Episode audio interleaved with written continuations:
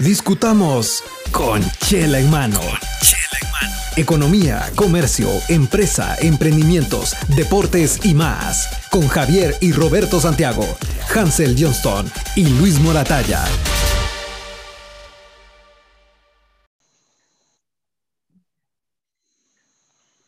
Hola, hola a todos nuestros amigos, ¿cómo están? Bienvenidos a otro episodio de Con Chela en mano. El día de hoy vamos a hablar con un empresario, pero más que empresario, ha tenido sin fin de carreras y actividades. Es fotógrafo, es apasionado de la bicicleta y aparte de eso es un gran guatemalteco, eh, lector ávido. Y es un gusto para nosotros tenerte aquí. Roberto, bienvenido a Conchela en Mano. ¿Qué tal? Buenas noches a todos. Pues el gusto es mío. Gracias por la oportunidad de compartir algunas experiencias. No, para nosotros muchas gracias. Bienvenido. Y mm, vamos a empezar hablando, eh, que nos contes un poquito de qué hace Roberto Gularte en, en su día a día o cómo es tu día a día. Ok, muchas gracias. Pues es bastante sencillo. Eh, trato de levantarme temprano. Primero que nada, yo vivo en Santa Cruz, Verapaz, que está como a 200, 200 kilómetros de aquí, la capital. Eh, estoy en un área un poco remota, como a unos 3 kilómetros de la carretera y a unos 5 del pueblo, que es Santa Cruz, Verapaz. Y trabajo con un proyecto en Tactic, Alta Verapaz. Tactic está a 14 kilómetros de mi casa, es decir, de, de, de, de, Santa Cruz, más o menos 14 kilómetros todos los días, pues me levanto, eh, yo escogí ese, ese, ese, ese lugar para vivir hace casi cuatro años, eh, eh, para hacer algunas diferencias y para salirme de la ciudad. Y bueno, voy a trabajar yo como a las nueve y media, ¿no? No llego a las ocho. Eh, hago algunas actividades antes de llegar a la empresa. Ya sos y, jefe. Sí, pues sí, tengo, es una de las dichas, aunque tengo mucha responsabilidad. Eh, pero dentro de eso es el ritmo de vida que yo escogí. Que eso no quiere decir que sea más leve o menos estresante, pero, pero por lo menos está en un ambiente que a uno le gusta y uno se siente mucho más confortable y seguro, que es lo que yo escogí allá. Eh, pues obviamente mi camino es verde, ¿sí? Y uso un poco de motocicleta a veces, regularmente, cuando no llueve allá. Y entonces es muy distinto a, a, lo que yo, a lo que pasaba. Ahorita estoy en la capital, de hecho. De hecho, ahorita estoy haciendo algunas menesteres aquí en la ciudad de Guatemala. Pues muy distinto el camino que yo tenía acá en mi trabajo, en mi último proyecto de hace como cinco años, el camino al trabajo a, a lo que tengo ahora y el regreso, que es bastante distinto. El estrés, eh, me imagino que el tráfico, el, el, la congestión, el, la cuestión de que te sentís que te van a robar, todo eso cambió, ¿no? Sí, tremendamente, o sea, es un relajamiento. Ponete en mi casa, no tengo, no tengo señal de, no tengo muy poca señal de Wi-Fi, solo la que da el celular, no tengo ninguna repetidora, ni ningún hub, ningún router, no tengo cable, no tengo televisión. Entonces eso me ha ayudado muchísimo a, a pues hacer las cosas que realmente pienso y a estas alturas, yo acabo de cumplir 55 años, que, que, valen la pena para mí. Entonces, dentro de todo, el ir y venir para mí significa mucho un trabajo, porque estoy yendo a un lugar que me gusta y, y como me gusta. Entonces, la regresada es igual, son 14 kilómetros que son verdes, desestresados. En ese sentido, sin estrés en el camino, muy relajante, muy como muy soltás todo lo que puedes traer de las tensiones, porque las tensiones son iguales, en una, quizás más, quizás más por los problemas de, de del área rural, eh, pero es una forma más fácil de soltarlas y en un ambiente que, que tú controlas, tú escogiste, entonces es algo donde puedas desarrollarte mejor.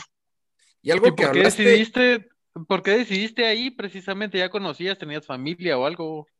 no, fíjate te gustó no. y te enamoraste. Sí, fíjate que hace como, yo compré un terreno ahí en el 2004 y era, era una ilusión mía, bueno, y de mi familia en ese entonces, de, de tener una, una casa ahí. Eh, esa siempre fue la ilusión, un lugar maravilloso. Yo conocí Alta Verapaz ya grande, ¿no? O sea, mi familia es de Salamá, que está ahí nomás, pero yo nunca conocí Alta Verapaz hasta que tenía como unos 24 años, 25 quizás, y, y me enamoré del lugar y yo dije, bueno, aquí quiero vivir. Y afortunadamente, pues, bueno, no pude hacer la casa hasta hace como cuatro años. De hecho, la, la recibí en el 2016 o 17.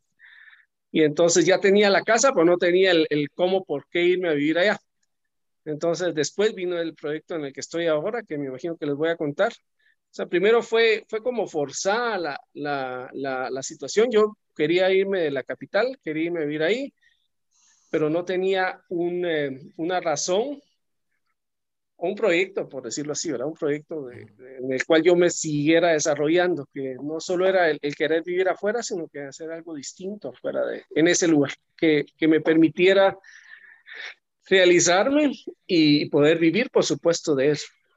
Y bueno, hablando de, de esto, pues obviamente eh, emprender es complicado, emprender en cualquier país es complicado, emprender en Guatemala es difícil, emprender en la ciudad de Guatemala es difícil, y emprender en el interior del país de Guatemala es sumamente difícil. ¿Por qué decidiste emprender eh, eh, en, el interior? Contanos de dónde salió. Bueno, básicamente, y para ser muy honesto, es, es yo quería hacer las cosas distintas, quería como demostrar, que suena muy como romántico, pero, pero pues más o menos creo que lo estamos logrando. Quería mostrar que sí se podían hacer las cosas bien y, desarrollar un proyecto de cero en, en, en, el interior del país. ¿A qué me refiero con eso? Nosotros queríamos desarrollar un proyecto que diera oportunidades distintas a las tradicionales o ortodoxas industriales y que rompiera paradigmas. Y, y era bien ambicioso, pues, solo el hecho ese de la capital y aquí quita un montón de comodidades pero si a eso le sumas algunas cosas, como que a mí me gusta el monte, pues, uh -huh. y eran como un montón de retos eh, distintos a las comunidades de la ciudad. Eh, sí, yo creo que, que por ahí va, por ahí fue. Eh, era un deseo de cumplir como una meta de lograr algo fuera, fuera de lo tradicional y demostrar que se podía hacer. No lo hemos terminado de lograr, o sea, es un trabajo increíble, pero estamos en el camino y, y, y pues ustedes saben que cuando a alguien le gusta algo, pues yo soy apasionado de eso. Al final es como tu hijo, ¿verdad? Entonces lo estás criando, un poquito más de problemas o varios problemas más, pero también muchas ventajas de, de no estar en la capital. Tú acabas de decir alguna, la seguridad, el tráfico, el estrés, eh, pues para mí... La, la es psicosis que se vive de que todos te van a asaltar y te van a robar. No, y eso, no solo eso, pues la competencia es, es, es, hostil. Aquí la competencia es, es brutal, es una cosa así como... yo estoy seguro, y se lo digo yo a, a, a mis, a, mis, colaboradores, ¿no? si, usted, si hubiéramos estado en la capital, hubiéramos tronado. Seguramente ya hubiéramos tronado.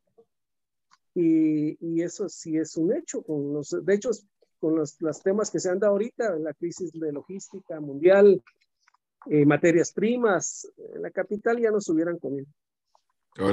Yo siempre he dicho... Ver, Roberto, y contanos ya qué es ese proyecto. Nosotros tenemos una, pero una, una, es una transformadora de, de, papel, es una como fábrica de papel. Nosotros no fabricamos el papel, sino que lo transportamos, papel higiénico y servilletas. Eh, eso es lo que tenemos. Nosotros eh, compramos materia prima de, de Estados Unidos y Canadá y la transformamos en rollos de papel. Yo siempre he dicho que el emprendedor y el empresario, pues siempre nace en la incertidumbre y las crisis las forjan. ¿Cómo has enfrentado estos dos años de, de pandemia y sumado con otro montón de crisis? Porque nos contabas que estabas en Cobán el año pasado, aparte de la pandemia, les pegó el huracán ETA y también Iota. ¿Cómo, ¿Cómo, enfrentaron eso? ¿Cómo lograron salir? ¿Cómo viste la situación? Pues mira, yo, yo creo que la frase esta de lo que no te mata te fortalece es enteramente verdadera con nosotros. Nosotros en, en pandemia tuvimos muchas bendiciones, seguimos teniendo y yo creo que eso nos ha ayudado y tomar algunas decisiones que, que fueron como aleatorias, no fueron tan programadas ni, ni, estratégicas. Pero ponete con la, con la pandemia, nosotros en octubre que fue, fue antes de Iota y ETA, justo antes, unos, unas semanas antes, tomamos la decisión de ya teníamos armada una marca para la capital. Eh, sin ofender aquí en la capital, pues ustedes ya saben que todo el mundo es súper racista, entonces nosotros tenemos una marca que, nuestras marcas son muy, muy chapinas, ¿sí? Nosotros queríamos hacer el cambio ahí también, apelamos mucho a la pertenencia, entonces nosotros tenemos la primera marca que está en un idioma maya, que es Quechí, que es Sacru. Eh, eh Sacru tuvo muchos problemas, muchísimos problemas para entrar a la capital, al área, de hecho al área central de la República. Y entonces, para octubre nosotros decidimos que íbamos a meter otra marca, que ya la teníamos registrada, que es Jade. Y Jade, afortunadamente, pues tuvo bastante éxito en, en, en Yota y esta fue lo que nos mantuvo. Las ventas allá se cayeron no por que la gente no consumiera, sino que las rutas estaban cerradas. Lo que nos terminó de, de dar como la estocada final fueron esas dos tormentas que fueron desastrosas, se nos inundó la fábrica. Se imaginan ustedes, agua por el papel no se llevan para nada, ni humedad. Nosotros tuvimos casi, do, casi una y media de agua dentro de la fábrica. estamos al lado de una montaña y la montaña decidió drenar todo el agua que había vivido. Tuvimos que subir todo en pallets, las máquinas pararlas. Pero siempre teníamos como un stock muy, muy, cuando estábamos parados como cualquier empresa nueva, eh, eh, nosotros seguíamos produciendo, ¿sí? Que igual eh, todo lo que está, toda la gente y todo tenía que trabajar, entonces seguíamos produciendo y, y logramos estoquear bastante y eso fue lo que nos salvó con la marca esta de la capital fueron decisiones así como muy... Eh, la otra cosa, eh, en pandemia las empresas grandes, acá nosotros somos chiquitos, somos los más chiquitos del mercado quizás, pero las empresas grandes y medianas no pudieron entrar con pandemia o le dieron prioridades al mercado moderno, que son supermercados y tiendas grandes. Y nosotros, entonces el mercado tradicional se quedó muy descuidado allá en pandemia, o sea, estamos hablando cuando hubo el boom de que todo el mundo quería ir al baño y me quería papel higiénico. Entonces, eh, las grandes marcas lo que hicieron fue atender la capital, y los mercados centrales y modernos y descuidaron mucho el mercado de distribuidores y tradicional, retail. Y ahí fue una puerta de entrada, porque entonces hubo esa molestia de que lo estaban dejando como en el interior, así como, bueno, pues si me sobra algo, te llevo a ti, pues nosotros estamos ahí, atendimos, empezamos a tener que Saltenango, unas áreas de Jutiapa y Jalapa. Entonces, al final del día sí se dio eso de que pues ahí estuvo en los problemas, estuvo la oportunidad y la supimos aprovechar. Las, los, la oportunidad salió no de programarla, sino que creo que fue un poco como casual. Estuvimos en el momento correcto y bueno, muchas bendiciones, como les digo. Y esa marca que nos terminó de ayudar, que ahorita pues ya está, está teniendo un buen, un buen efecto. No estamos en mercado moderno en la capital, pero sí estamos teniendo bastante éxito aquí a partir de octubre del año pasado, que fue que decidimos meter la marca en el área central. Y están entonces, según entiendo, en tiendas de barrio y, mercados aquí en la capital. Así es. Nosotros tenemos, ponete, en el área de las Verapaces, en el área Quechí. A ver, Quechí es el, área más grande maya, por decirlo así. De hecho, existe una, un, un, término que se refiere a la nación Quechí. Los Quechí son más numerosos que los quichés y los cachiqueles. Entonces, cuando hablamos de la nación Quechí, que es nuestra marca, entonces nosotros tenemos allá posicionados Baja Verapaz, Alta Verapaz, Quiché, parte orie, occidente de, Izabal, la parte sur de Petén.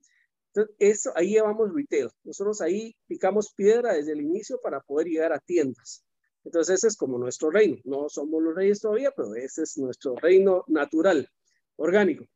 Y después, en las demás áreas, sí ya trabajamos con distribuidores. En esa área la quisimos proteger por, por, porque éramos, se supone que estás ahí, entonces nos daba la oportunidad de poder llegar a, casi al consumidor final a través de tiendas. En cambio, en las otras áreas, por ejemplo, la central aquí en Guatemala, aquí sí trabajamos a través de distribuidores y ellos llegan a las tiendas. Nosotros no llegamos a las tiendas, nuestra marca llega, pero a través de distribuidores o subdistribuidores. Ah, qué buenísimo. Ok, correcto. ¿Y cuántos empleados tenés ahorita, Roberto? Ahorita acabamos de, regularizar, creo que la palabra regular, a 22 tenemos, 22 empleados. ¿Y empezaste con cuántos? Ah, empezamos con dos. era tu servidor y el contador, que siempre era importante. Y después, eso es otra cosa importante. De las cosas que hicimos diferentes fue, nosotros usamos mano de obra local, pues obviamente, pues local, operarios, pues, pero en el caso de ingenieros tenemos dos ingenieros que, que se graduaron del CUNOR, que es el Centro Universitario del Nororiente, que está en Cobán. Son ingenieros industriales, entraron conmigo de 23 años, ahorita tienen 25. Y ellos realmente son los que están corriendo la máquina, la fábrica ahorita. se acaba de sumar o está por sumarse una ingeniera de sistemas, porque estamos desarrollando un programa para, para poder, eh, eh, con, con para poder poner órdenes desde nuestras líneas de distribución, un ingeniero de sistemas también local. Y eso nos llena mucho orgullo porque usualmente todo está centralizado aquí. Mucha, Guatemala es el, y ese es el problema de Guatemala, que todo se centraliza, entonces se sobrepobla, hay mucho tráfico, viene todo el mundo a buscar oportunidades acá. Un ingeniero que vive en Cobán, tradicional era me voy a ir a, bueno, ya no se van a estudiar, porque ya está el CUNOR y tiene ingeniería industrial desde hace, creo que cinco años. Entonces viene a la capital a trabajar, ya graduado, solo aquí encuentra oportunidades de industria, que la industria está muerta en el interior casi. Y, y, los fines de semana o cada 15 días se va a, visitar a sus papás o a su familia, aunque aquí es muy caro. No viene a trabajar y entonces es, nosotros lo que hicimos, pues se quedaron locales, pues la mano de obra local se está aprovechando allá tenemos también una auditora, que es la contadora, que ya se acaba de graduar de auditora de la San Carlos también. Y, y, se quedó allá, pues ella es de San Cristóbal Verapaz, que está un poquito más lejos, está como a unos 20 kilómetros de Táctica. Pero entonces es mano de obra que, que, se está quedando allá y que está generando riqueza dentro de sus mismas comunidades. No, no, no, es, no es de que vamos a buscar oportunidades a capital y a terminar de, de, de, de de, seguir con ese ciclo vicioso de, de, que la capital absorbe todo. Y es que esto que decís, esto que decís es bien importante porque estás desarrollando una sociedad que está endémicamente olvidada por el gobierno, por, el mismo país, y que quiera que no genera lealtad hacia la empresa. O sea, porque está creando identidad entre ellos, porque no estás trayendo gente de, la capital para hacer el trabajo, sino que estás buscando gente de la comunidad para desarrollar la comunidad. Correcto, sí, y es muy capaz. Yo estoy feliz. Estos ingenieros, mira, eran los mejores de, su promoción. Tengo la fortuna, que fue a través de San Carlos y, la Facultad de Ingeniería.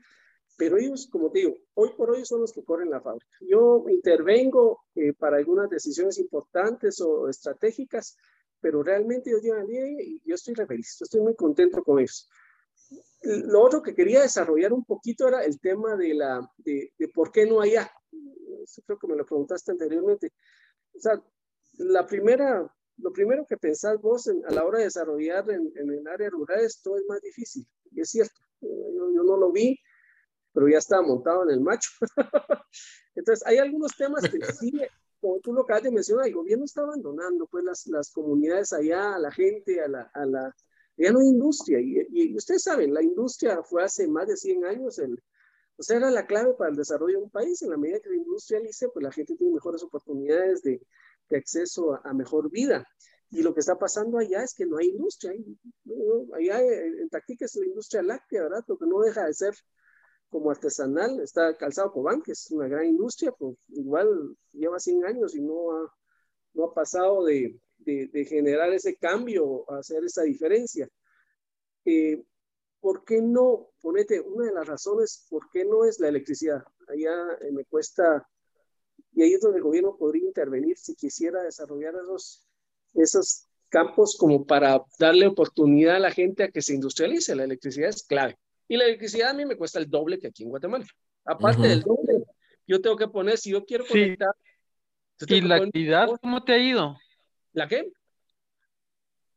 ¿Perdón? ¿La calidad de la electricidad?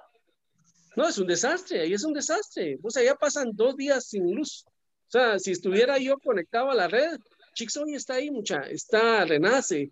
Hay como siete proyectos de, eh, generando pero el problema siempre es mi, mi, punto de vista y es muy personal. Quizás estoy como sesgado, pero ahorita estamos abriendo, nosotros estamos haciendo una planta dentro de un grupo que es como un, eh, una empresa hermana, ¿sí? Que es la que está construyendo para poder, nosotros alquilamos, empezamos alquilando y la idea es que en, mayo nos pasemos a nuestras localidades que nos la va a alquilar por una empresa hermana, ¿verdad?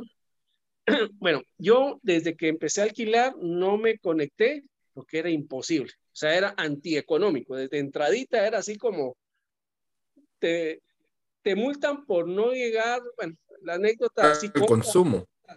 No, fíjate vos que es más que eso, es, es un negocio bien sucio. Porque Chixoy, Ponete y todas las empresas de allá centralizan la electricidad en la capital. Entonces, solo desde ahí no te dejan ni un ni medio kilovatio allá, sino que todo se viene para acá, o si obviamente en líneas de transmisión privadas, entonces te cobran por esa transmisión. Y de la capital vuelve a salir todo el medio mega de, de Chixoy, vuelve a salir de regreso para Cobán con el cargo de transporte de ida a la capital, de venida para acá y de regreso para allá. Entonces en el Guate, es, es, un, es un doble costo. Sí, pero es porque alguien, alguien corrupto vino y dijo, mi muchacha, aquí hay oportunidad de negocio y, nosotros podemos hacer, cobremos por la transmisión y centralizamos todo en Guate. Hay otros temas ahí y otras aristas de que sí la centralización tiene, tiene bienestar cuando vas a exportar energía, pues pero cuando dejas a tu pueblo sin energía o haces a tu industria y la castigas con el doble y estás exportando, no suena muy congruente. Eh, ponete, y con esto termino lo de electricidad. Allá tenés que, aquí, aquí la empresa eléctrica no te cobra por instalación. Allá tienes que comprar tus postes de donde vengan los 12 mil o 26 mil voltios, tus transformadores y todas tus líneas. y vos conectarte y pagar una, una multa porque en lo que te va a conectar van a desconectar al pueblo, qué sé yo, eh, seis horas o cuatro horas, lo cual tiene sentido. Pero ponete, nosotros cuando empezamos teníamos calculado de que íbamos a tener cierto consumo y eso nos iba a, hacer necesidad de tener transformadores de 10 kilovatios. Yo no sé cuántos son ingenieros, pues, pero tres trifásicos, tres transformadores de 10 kilovatios. Eh, no, de 15 necesitamos, de 15, ¿ok? Eh, no venden de 15. Eh, los, los pareciera ser que los proveedores también dijeron, bueno, vendamos solo de 10 y de 25. Entonces, obviamente, la, mi decisión era comprar de 25 compramos de 25, entonces viene el Guati y te calcula el consumo en base a 25, no a, tu demanda que vos querías de 15 o que no tenías el transformador, sino 25. Entonces te están diciendo, mire, le vamos a calcular en base a sus transformadores, pero eso no es lo que yo voy a consumir, eso es lo que yo estoy cubriéndome o que no habían de 15. Igual, le vamos a calcular, pero si no llega a esa demanda, a lo que usted está pidiendo para 25, le cobramos multa. Y si se pasa también, entonces así como ahorita no me voy a conectar. Yo ya otra vez hicimos el estudio, otra vez para en el guate, se volvía factible no. Lo que hacemos es generar, lo cual generamos con diésel, lo cual no es lo más eh, ideal, pues, pero les digo que en el guate me había calculado un consumo de 26 mil pesos al mes. Yo estoy gastando ahorita como seis. La gran es, es un ahorro tres veces. Sí, tengo que meter, ponete cuando tenga que ver jolear la planta y todo, pero aún así no, no, no, no tiene sentido. por eso no hay industria, o sea, nadie, y, y, y, hay aserraderos allá que generan y todo el mundo genera, entonces, pero también eso tiene un costo con carbono, ¿va, mucha?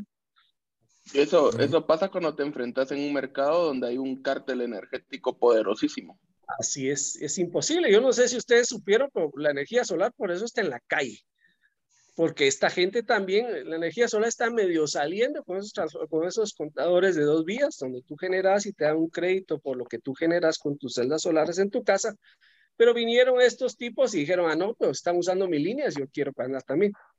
Entonces se volvió, o sea, ya nunca se pagan las celdas, por eso es que no Mira, Y no has pensado, por ejemplo, como han hecho varias empresas en Estados Unidos, donde obviamente hacen una inversión fuerte, pero se desconectan completamente de la red porque utilizan paneles solares y baterías enormes y ellos mismos generan su propia energía.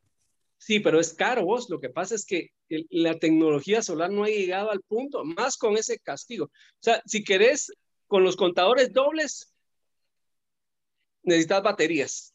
No son cualquier batería y todo ese equipo es caro para que se te pague tenés que conectarte en algún Es una inversión fuerte. Es fuertísimo.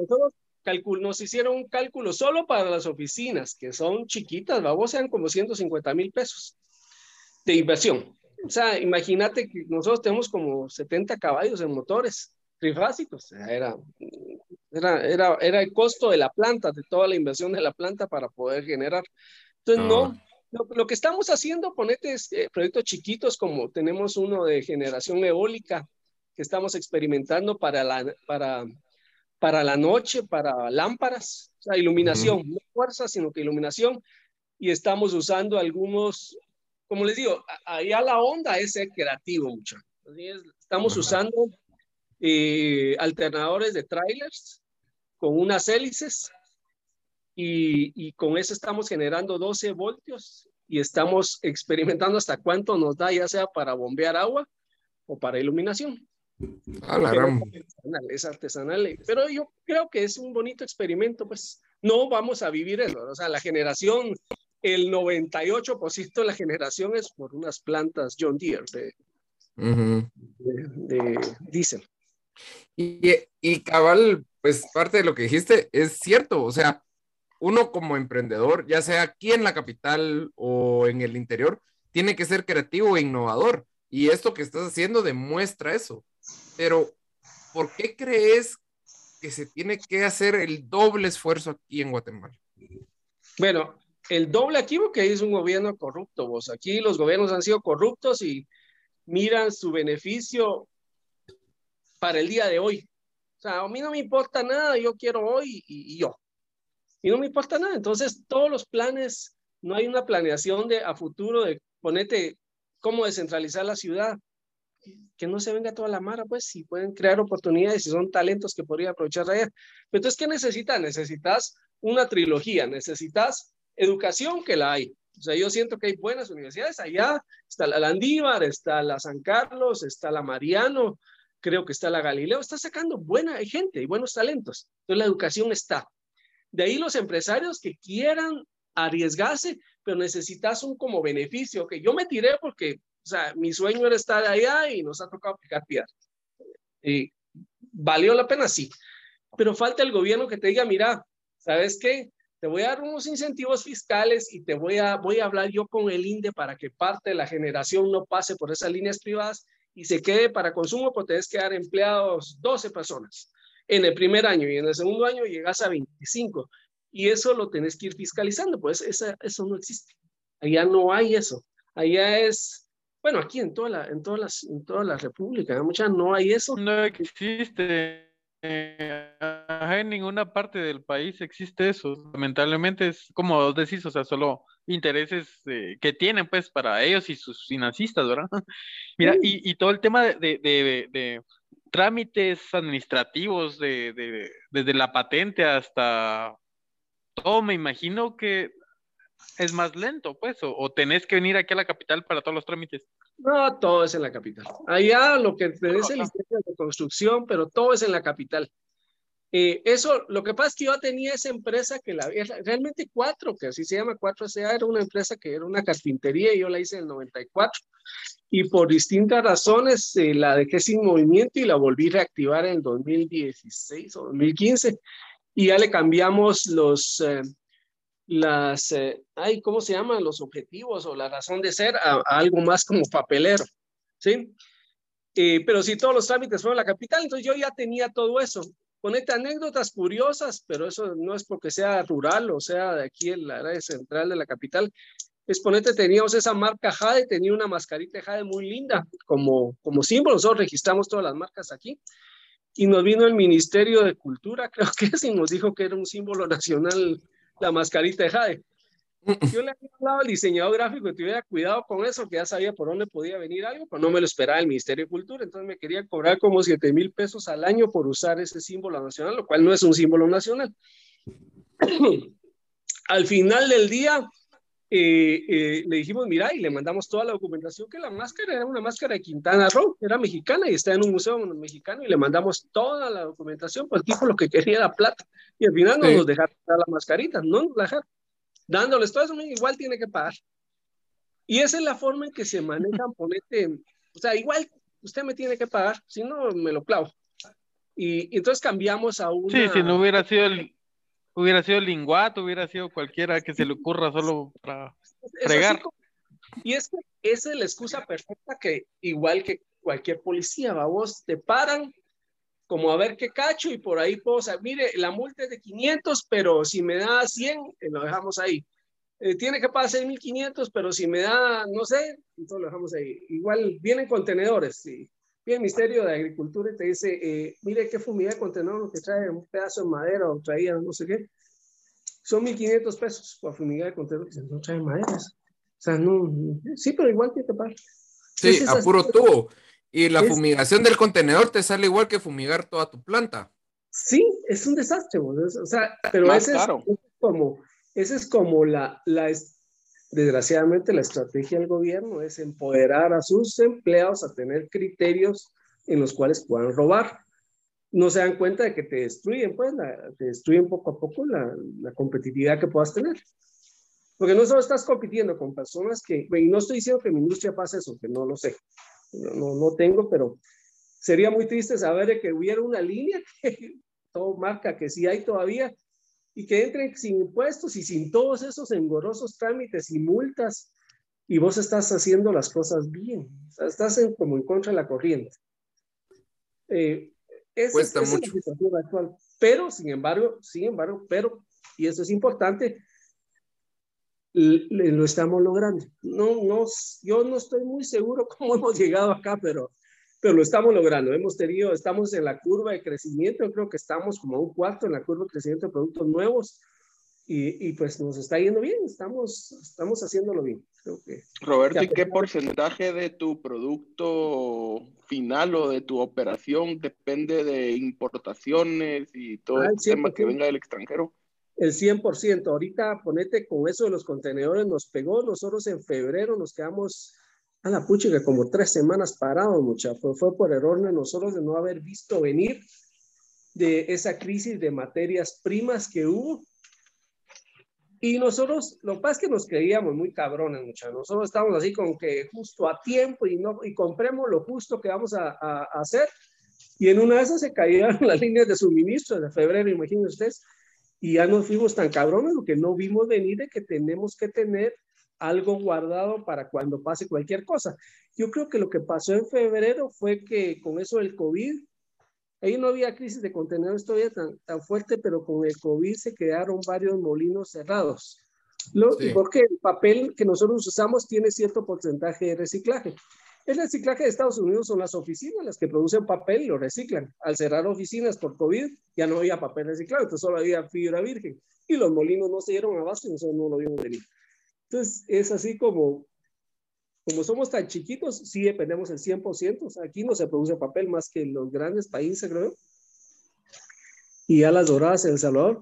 Entonces, nosotros sí dependemos totalmente. Cualquier error o cualquier inconveniente que tengan, ya sea los molinos de estado. Yo compro, yo no compro en China y esas fue otras cosas que me ayudaron en Oriente, porque no tenía yo la fe, la, la certeza de que si ya el anticipo, que una relación se empieza, tienes que pagar anticipado todo.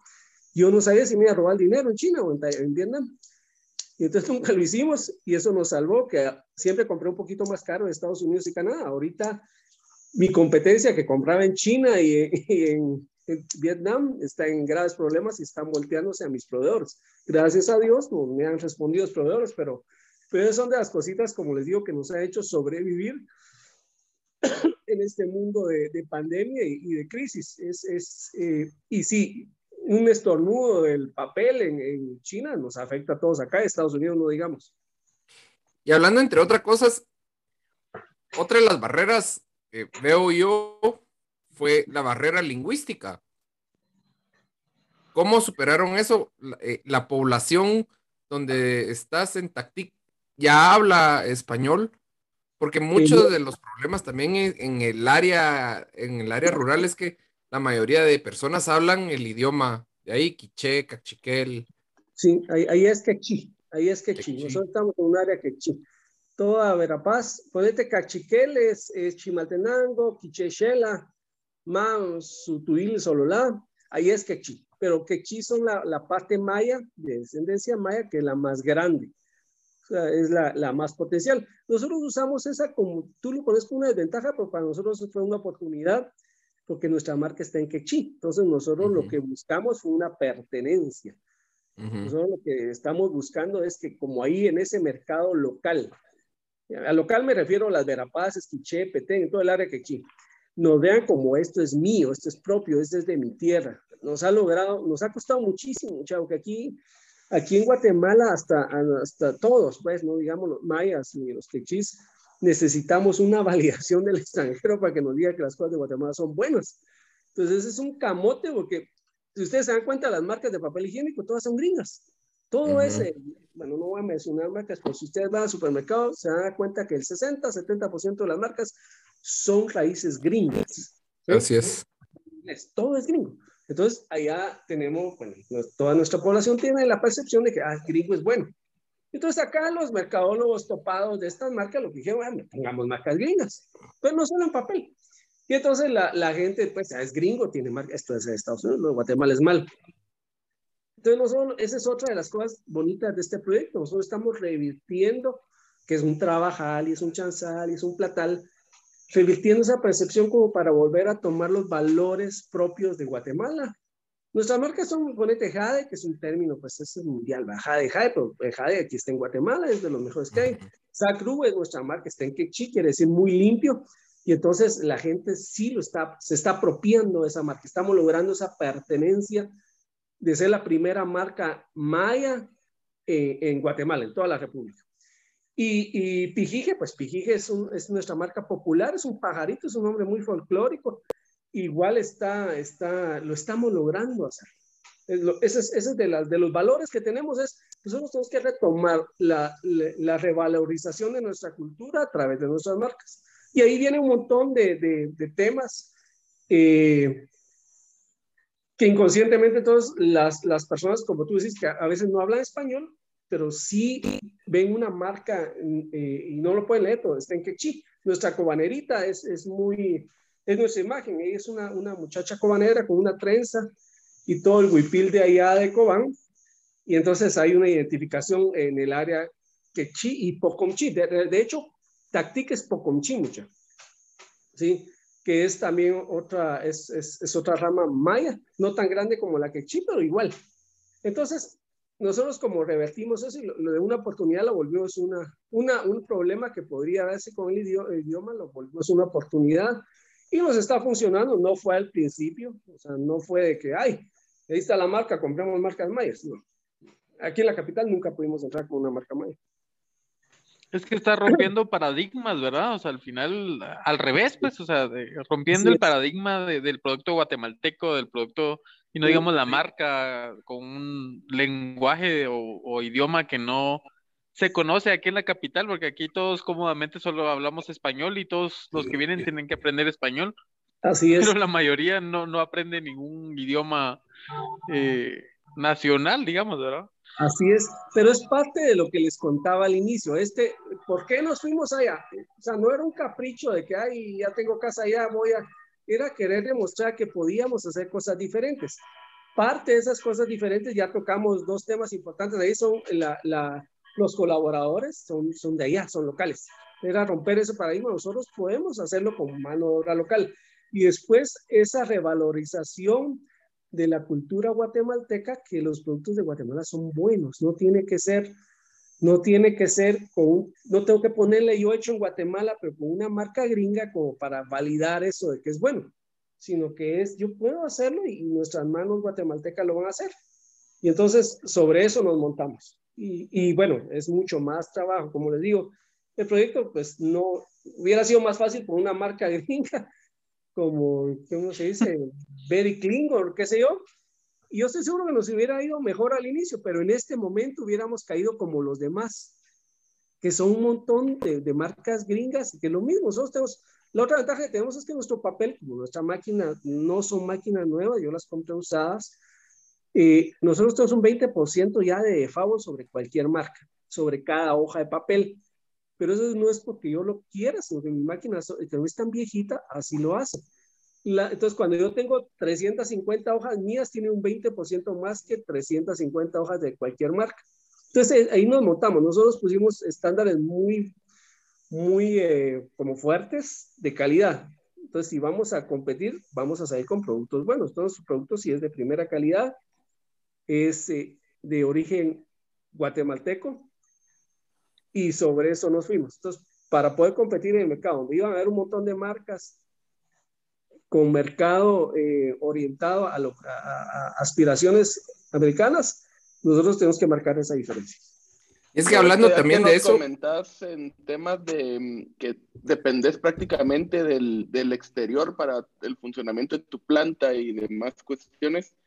No sé si estás eh, relacionado o has oído de este proyecto que se iba a dar o empezó con el gobierno de, de Lucas García y que era un proyecto de celulosa que se llama Celgusa, que es una planta que está ahí camino al oriente del país, al rancho, sí, correcto.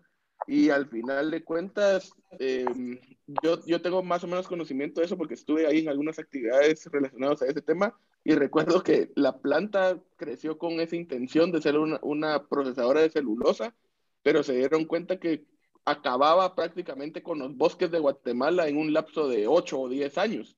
O sea, no había suficiente materia prima para ponerla a funcionar y después de eso la planta tuvo un montón de traspiés y han habido negociaciones en las últimas tres décadas donde han venido chinos queriendo instalar maquilas, han venido españoles queriendo reactivar la planta y el último, si no estoy mal, creo que es el sector de restaurantes de Guatemala que, que desea reactivar la planta porque se han estado usando mucho papel y mucho cartón para entregar sus productos, ¿verdad? O sea, todos los restaurantes de comida rápida te dan pajillas de papel, servilleta, la caja donde viene el taco, la hamburguesa o la pizza o lo que sea, es, es celulosa al final de cuentas, ¿verdad? ¿Qué tan, ¿Qué tan relacionado estás vos con esto? ¿Cómo ves vos ese proyecto? ¿Crees que a vos te convendría que eso se reactivara como una fuente nacional de celulosa o, o cómo ves ahí la situación esa? No, no, mira, eso fue un, lo de Serjusa fue un proyecto español, fue con socios españoles que vinieron a invertir acá y se hicieron unos préstamos a través de una financiera nacional que se llamaba Corfina. Corfina quebró, pues, por tiempo de Lucas, pues Lucas, pues ya sabemos, después de Lucas fue que se cayó Quetzal. Ellos metieron mucha plata sin muchas garantías. Ese es el mejor ejemplo de, de que no podía funcionar. ¿Sí? O sea, no, yo creo que no tiene futuro, ni hace 50, eso fue en el 78, una cosa así, ni en esa época, ni ahorita, ni en el futuro. O sea, esa planta está parada. Lo que puede tener, nosotros no tenemos la capacidad, bueno, no, no es nosotros, eso, eso suena así como, como, como técnico, pero nosotros no tenemos la, los bosques suficientes para poder hacer la calidad de papel que ya hace una industria que se especializó en eso, que son Canadá y Estados Unidos, fuera de la parte de Oriente, de China. Entonces, lo que sí, bueno, Serjus es un proyecto muerto. Yo entiendo de que al final vendieron como chatarra. Serjus está parada, eso nunca funcionó. De hecho, está, la, planta está nueva. Yo creo que vendieron como chatarra ya toda la, la maquinaria adentro. Yo, yo lo que sé de eso es de que ahorita el, el, terreno lo quieren varias empresas, quieren poner también una zona franca, una zona exclusiva económica. el camote España tiene todavía intereses ahí, de hecho, eso y lo de la Embajada de España fueron agravantes para que se rompieran relaciones con Guatemala. Entonces, y ahí eso está como, como que se queda algo intestado, a vos nadie puede, de hecho iba por un hospital de COVID ahí, no pudieron porque legalmente no hay forma que puedas tomar posesión de eso. Eso está en un camote legal, en un vacío legal. no sé Terrible. Y está causando mucha, está causando pérdidas porque hay mucho dinero que se invirtió ahí, igual que la niquelera. Y, eso que España condonó la deuda que había con sí, Corfina igual tenía que pagar ni siquiera los seguros. Pero ah, lo que sí puede funcionar mucho es el reciclaje. Aquí, de hecho, hay, varios proyectos bonitos de reciclaje de cartón. Ponete aquí, se hacen cartones de huevos y, y se hace, bueno, hay dos, dos, tres industrias que hacen el, el papel este craft, el, el cartoncillo que eso sí lo sacan, ponete, usan, importan igual fibra, o sea, como yo importo bobinas gigantes de papel, ellos importan fibra, fibra virgen y acá la mezclan con la fibra reciclada, con lo que producían, lo cual es bueno para el país, porque no estás contaminando, estás reciclando y no estás tocando los bosques. Cualquier tema de, de tener fibra virgen acá es, es, un desastre natural, creería yo. No, no, peor con las condiciones, mira las, las hidroeléctricas que realmente pues no hacen tanto daño como pareciera. Imagínate volarte un, poner a procesar una planta de, de, fibra virgen acá, sería, yo no creo que estén las condiciones ni los, ni los ánimos de la población para aguantar una empresa de este tipo. Y es no, que pararía habiendo un problema como hay ahorita en el store, ¿verdad? Sí, sí, mira, imagínate cómo esa montaña, imagínate volarse palos. Sí. Ahorita, ahorita hay una deforestación increíble porque por lo mismo, ¿verdad? Mucha, el, el, hay muchas fábricas que está bien, pues, pues yo, yo veo camiones pasar todos los días por allá atorados de árboles gigantes de 150 años, 100 años y y yo no sé qué nivel estamos reforestando, como para, quizás lo de, lo de la, la, la papelera esa cerjusa, ya, ya, ya estamos camino a eso con tanta deforestación, pero no sé, yo lo que veo pasar es un montón de camiones con árboles y da un poco de tristeza. En Chiquimula también. Sí, sí, no es toda la, todas las sierras de por ahí, ¿no? Y fíjate que algo que mencionaste retrocediendo un poco es te enfrentaste e-, en, el panorama empresarial, ¿verdad? Hay un diamante que, es por excelencia para conseguir el éxito y, y, vos tocaste cada uno de los puntos. Número uno, buscaste diferenciación, ¿verdad? Buscaste algo que no tuviera el nombre en inglés. Número dos, buscaste crear una identidad del producto con la población. Número cuatro, estás buscando calidad, estás tocando la calidad, estás diciendo, voy a entregar un producto de calidad, no porque sea guatemalteco o porque sea eh, con marca Sacru, por ejemplo, voy a hacer un producto malo, sino que va a ser un producto de calidad y le estás dando un beneficio al, al consumidor para que éste lo considere como suyo y que cuando vaya a comprar papel no piense en otras marcas, piense en Sacru. Y eso es bien interesante. Eso, eso, ese, ese diamante que vos tocaste ahí, que lo diseñaste y que lo creaste, es lo que diferencia actualmente a una empresa que tiene éxito a una empresa que fracasa. Ah, sí, pues gracias. Sí, yo creo que algunas cosas salieron, para serte honesto, de forma inconsciente. Vos es en algún momento tuvo la necesidad casi que de sobrevivir con a finales del año pasado, que la estábamos viendo bien peluda. Y se fueron dando las cosas. Yo creo que si tener la voluntad de hacer las cosas, pueden haber bastantes barreras y, las va solventando. Lo ideal sería no encontrar, en nuestro medio, en cualquier medio eso es imposible, pero en nuestro medio tenés como los retos y es como los vayas a tomando esas oportunidades y volteándolas a tu beneficio. Cabal. Y con, y con esto de, del, desastre natural que hubo, de parte del gobierno, ¿ustedes tuvieron algún apoyo? ¿Tuvieron, no, no te digo ustedes como empresa, sino ustedes como, como población, ¿verdad? Porque realmente muchos poblados en Cobán, en Alta Verapaz, quedaron incomunicados. Sí, no, mira vos, te voy a dar la anécdota. Creo que platicamos el año pasado, tú me ayudaste en algunas cosas con tu señora. Mira vos, allá la mentalidad es el hoyo que hay para mí hoy. ¿sí? El gobierno sacó con el CHN, yo saqué una cosa en Facebook ahí criticándolos, porque todos esos 3.600 millones, creo que eran, eso se lo robaron. Nosotros aplicamos a varias líneas de financiamiento desde el inicio con CHN. No nos salió nada y tengo varios compañeros que somos más o menos de la misma línea. No estamos en el CACIF, es importante decirlo. ¿sí? y, a nadie se robaron esa plata. Después nosotros logramos con mucho esfuerzo lograr dos toneladas, creo que es donde ustedes me ayudaron, de, ayuda que al final la, centralizamos en, niños, porque allá se mueren los niños de hambre, mucho. allá se mueren, esa es una realidad. Es donde más se mueren niños de hambre en Alta Verapaz. Es una tristeza. Entonces, con, la, con, la, con, la, con las dos tormentas que hubieron, eh, los niños que padecen, que nacen desnutridos, porque la mamá era desnutrida, saben con problemas de retrasos, ¿sí? Muy graves. Usualmente esos problemas no le permiten vivir más de 14 años. O sea, a los 14 años se mueren. Entonces, nosotros, en, la, tú me dices, ¿qué ayudó el gobierno? Nada. ¿Qué ayudó las corporaciones municipales? Nada. Lo que hacían era contratar como gente, y eso fue lo que yo vi. Lo que yo vi es lo, que te estoy contando. Quizás no era la generalidad, pero lo que yo vi, el patrón era, yo alcalde, tengo mi grupo de líderes y todas las ayudas, por favor, me las centralizan y me las guardan. Y cuando yo llegue, las voy a repartir. La gente se estaba muriendo de hambre, no digamos los niños. Entonces, cuando llegamos nosotros, así como con, la, toda la inocencia del mundo a querer ayudarnos, decía, sí, sí, tráiganlo acá, déjenlo acá, aquí, aquí nosotros vamos a encargar.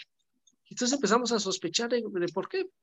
Y nos dimos cuenta, y entonces fue cuando empezó a salir de que se habían echado a perder un montón de alimentos, y ustedes lo vieron en, la Colred y en un montón de sitios que han encontrado ahí, en Indeca, encontraron hace poco, llegó el, estos de derechos humanos a ver y estaban, se habían podrido las ollas. ¿Por qué? Porque el alcalde no le dio la gana o no tuvo el tiempo suficiente y lo a repartir y él lo usa. ¿Por qué tiene que ser él? Porque es en campaña, es para que se acuerden de que yo, yo, yo, yo, candidato les llevé, yo alcalde. Entonces, ese es el problema. Nosotros pasamos esa línea y tuvimos un poco de problemas porque no las dejamos ahí. Y trabajamos un poquito con UNICEF, de, con una que era lo, lo, menos corrupto que encontramos para poder llegar a, a, la población, pero si tú me dices de gobierno, nada, nada, cero. El Ministerio de Salud quizás es el que menos corrompido está porque tiene algunas, unas, unas, eh, eh, no sé qué reglón, no sé si es 21, pero son pagados por UNICEF o ayudados por pagar por instituciones fuera y esa gente sí es noble. O sea, ellos sí hacen su trabajo. Nosotros trabajamos con enfermeras que a la chucha caminaban 20 kilómetros para llevar la caparina que nosotros les dábamos. Pues el gobierno cero, cero. Vos puedes ver ahorita. O sea, llegó este presidente que tenemos, llegó a, lucirse en un, en un albergue que ni siquiera él ni el gobierno puso. Unas amigas nuestras, muchachas de edad de, de los 20, ellas lo trabajaron y ellas se movieron y y el tipo solo fue a tomarse fotos de que llevó el alcalde de, Cobán con él, pues. fíjate que, fíjate que ahorita que mencionas eso, eh, yo tuve una clienta que tiene un restaurante ahí en Cobán y ellos empezaron a organizar eh, para poder ayudar. Habían logrado hacer algo bonito. Eh, se contactaron con ellos, gente del, Ministerio de, Desarrollo, un ministerio, y les dijeron que iban a ayudar, que iban a apoyarlos. Y les robaron todo. Mira, no, llegaron, montaron gobierno de Guatemala, no sé qué, se tomaron fotos en las cosas que ellas mismas o que este, este grupo había recaudado tomaron foto que el gobierno había entregado, que había hecho esto, que había hecho lo otro, y cuando dijeron, mire, ¿y dónde están? Ah, sí, ya van a venir, ya van a venir. Recogieron las mantas, se fueron y la ayuda nunca llegó. Y eso es muy típico allá, sí. Es eso porque se lo roban. Se lo roban. Eso es. Aquí la onda está peor que nunca. Es ver quién. O sea, ¿qué, qué hay para.? La, la, pregunta, igual que me imagino se lo hacen los diputados estos de ese pacto, ¿verdad? Es qué hay para mí hoy. A mí no me interesa las necesidades del pueblo ni de la población, o sea, qué hay para mí hoy. No me interesa que se desarrolle, no me interesa que haya empresas ni oportunidades de empleo, sino que hay para mí hoy. Yo, yo de anécdota con el tema que comentabas del, del CHN, de los créditos estos que daban, yo sí conocí a una persona que aplicó, lo mandaron a llamar lo sentaron y le dijeron, bueno, se te hace el crédito por tanto dinero y nos tenés que dejar el 20% a nosotros. Y pagas el crédito sobre el total del dinero que se te está prestando. Sí, pues, te están cobrando no hay forma de salir. Sí, o sea, a mí, yo, mira, no me consta que se lo hayan robado, no me consta si no fue a parar a las manos de los grandes empresarios de siempre, pero a esta persona que yo conozco, lo sentaron en oficinas del Crédito Hipotecario Nacional, le dijeron, te aprobamos el crédito que necesitas, pero eso sí, nos dejas el 20% de lo aprobado y pagas el crédito completo. Y ahí era imposible, pues, o sea, tenés una deuda a largo plazo pagando 20% de lo que te estaban dando. Es que esas personas no piensamos, por eso es que no salen, se gastan el dinero, o sea, que se lo robaron y no, no pasan de ahí, pero le hace un gran daño a la población y a las empresas y a las oportunidades. Sí, lo que pasa es que lamentablemente ya, ya es, viene siendo una cultura, ¿verdad? Muchas, o sea, lo, que hablábamos, porque lamentablemente desde el que te hace el trámite, del que te hace la cola para el pasaporte, desde el, el eh, y llega hasta el gerente, de que te, el, que te aprueba el crédito, pues, o sea, ya es una cultura de, de, de, pensar así, ¿verdad? Aunque, aunque yo les puedo decir, mucha, que ponete la generación que viene ahorita, yo creo que viene un poco como más con criterio, con pensamiento crítico. Entonces eso es bueno, porque entonces ya empezás a cuestionar muchas cosas que no deberían de ser así.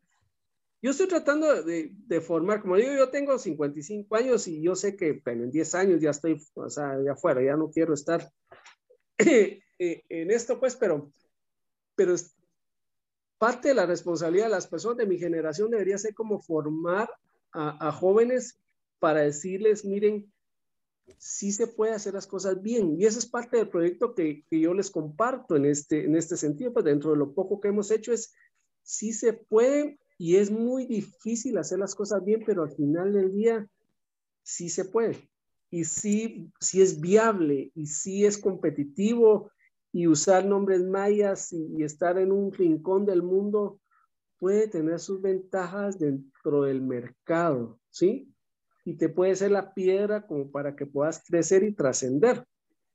Entonces, no es que todo esté perdido, lo que pasa es que lo que nosotros sabemos es la piedra del zapato que todos los días nos sale, que es lo que decía aquel, va, eh, a todo.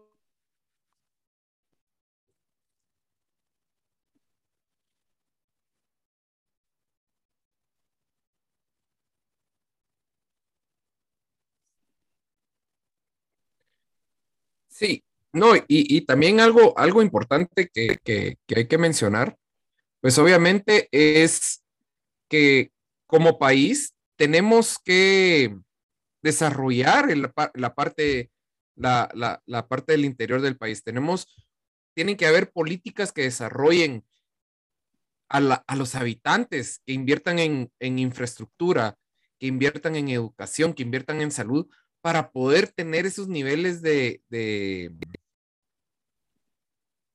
em, de desarrollo que estamos buscando. ¿O qué pensás vos, Roberto?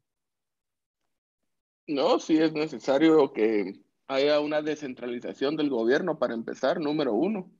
Eh, tiene que haber una, un, aparato de inversión tanto privado como público, pero el público tiene que guiar las inversiones y hay que desarrollar las áreas más jodidas, va usted. O sea, sin, sin eso vamos a seguir concentrando riqueza en los, en los centros urbanos como la capital, como Shela, que, se van a seguir atascando, atascando, el crecimiento eh, va a seguir siendo espantoso y no van a haber opciones para poder circular, va a ser más complicado todo ese tema, entonces sí es necesario que, que haya esa descentralización inmediata ya, en todo, en todo sentido, política, económica y en todo sentido. Exacto.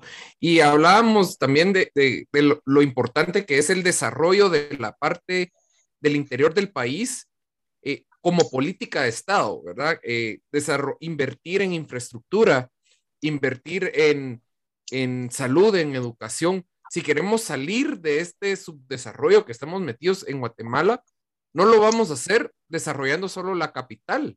Lo tenemos que desarrollar todo, porque no puede haber un desarrollo si tienes que caminar 14 kilómetros en una calle de terracería, que cada vez que llueve se deslava y, e, e, incomunica a las personas. Y, y, ya pasando a otros asuntos, Roberto, vamos a entrar a un segmento que se llama eh, preguntas rápidas. Te voy a hacer una serie de preguntas y me tenés que contestar lo primero que se te venga a la, a la cabeza. Entonces vamos a empezar con preguntas rápidas. Eh, la primera palabra es Cobán. Verde. Bicicleta. Mi pasión. Fotografía. Ay, Ay, ahí me agarraste. Eh, ay, se me fueron las palabras de la boca. Emprendimiento. Emprendimiento. Sí. Perseverancia. Responsabilidad social. Una obligación. Inversión social. Mm. Eso está en el tintero. Naturaleza. Protegerla. Caquic. Mm. Pues sabe qué tal. Mejor. Estado de excepción. Ah, lo peor que puede pasar. Y gobierno. Desastre. Esto fue Preguntas Rápidas. Pues gracias Roberto por, por estar con, con, nosotros el día de hoy. Eh, te agradecemos, realmente estuvo muy amena la plática, se pasó rapidísimo la hora y eh, de parte de Conchela en mano te agradecemos el haber estado aquí y el haber contribuido con nuestra audiencia para que ellos sepan un poco más cómo es la situación en el interior. Eh, te dejo el micrófono para que des unas palabras a, nuestra audiencia. Ya, muchas gracias, gracias a ti por darme la oportunidad. Eh, básicamente, al final del día y después de, porque pareciera que todo es malo y todo es negativo, pero sí hay una luz de esperanza, como les dije antes de que me, se me desconectara esto, sí hay una esperanza y yo creo que la esperanza está en estas nuevas generaciones que vienen. Hay que, hay que cultivarlas, hay que empoderarlas y, y darles sobre todo la oportunidad de poder hacer las cosas. Eso es, eso es algo importante. Sí se puede hacer, requiere muchísimo esfuerzo, mucha perseverancia, mucha paciencia, mucha pasión, pero sí se puede hacer. Eh, eh, es difícil en otro país hacer un emprendimiento, es difícil en la capital, hacerlo en el interior quizás es, es igual de difícil, pero también tiene muchas bondades y muchas oportunidades, porque hay muchas cosas que, que estás inventando, que estás llevando, y hay, hay muchas personas que, que, te van a agradecer ese, ese empleo de no venirse a la capital, de, de aprender, de poder tener una vida digna, de poder hacer una diferencia. Entonces, el, proyecto para mí es más que satisfactorio. Estoy, yo, yo a veces me pongo a pensar, bueno, si hasta aquí llegara, ¿qué, qué, qué logré? Marqué una diferencia, por lo menos decir, sí marqué, sí marcaste la diferencia del proyecto que está liderando o los proyectos que tenés, sí pueden marcar, hacer una diferencia dentro de la sociedad que no solo te permita un, una rentabilidad como cualquier negocio, pero que también haga una diferencia, decir, las cosas guatemaltecas son buenas, la mano de obra guatemalteca es muy buena, es de lo mejor, y los productos que nosotros pueden hacer en el interior del país pueden llegar a competir con cualquier producto a nivel internacional. Gracias, Roberto. De parte de Conchele Mano, te agradecemos. Y pues, em, antes de culminar, eh, viene el segmento de el dato inútil pero interesante. ¿Tienes conmigo? Y esto es, esto, esto es bien interesante porque eh, me imagino que ustedes vieron esta serie de Game of Thrones o el Juego de los Tronos que salió en HBO. Eh, a la reina Isabel, eh, bueno, parte, parte de, de, esa serie fue filmada en Irlanda del Norte, en Irlanda del Sur, partes de Inglaterra. Y a la reina Isabel la invitaron al set eh, principal donde está el trono, el trono principal, eh, para que fuera a conocer. Y estando ahí estaba el trono y le dijeron a la reina Isabel, mire, le invitamos a que se siente para tomarle unas fotos. Y la reina Isabel les dijo que no, que no quería. le dijeron, no, mire, que por favor. Y ella les dijo que no se dio la vuelta y se fue y, todo el mundo se quedó así como, ¿qué pasó? ¿Se, se, se ofendió o qué? Posteriormente viene la persona que, lo, que acompaña a la reina Isabel, eh, eh, su liaison, y le explica qué es lo que pasa que en Inglaterra hay una ley que le prohíbe a la reina sentarse en cualquier otro trono que no sea el trono de Inglaterra. Aún siendo este trono un trono de mentira. Entonces, por eso no puede sentarse la reina Isabel en el trono de, Game of Thrones. Y ese es el dato inútil, trono. pero interesante. Hasta los reyes tienen límites. No, no aplica el trono donde usa lo que Roberto produce. Sí, cabal. Le vamos a mandar su paquetito de Sacru, Pijique o Jade para que Sí. Roberto, algunas redes sociales eh, personales o de la empresa que querrás compartir, no sé si tenés Instagram, Twitter, Facebook. Tenemos Facebook, que eso es lo que más nos hemos movido y ponete está la empresa que es 4SA, ahí está su casa.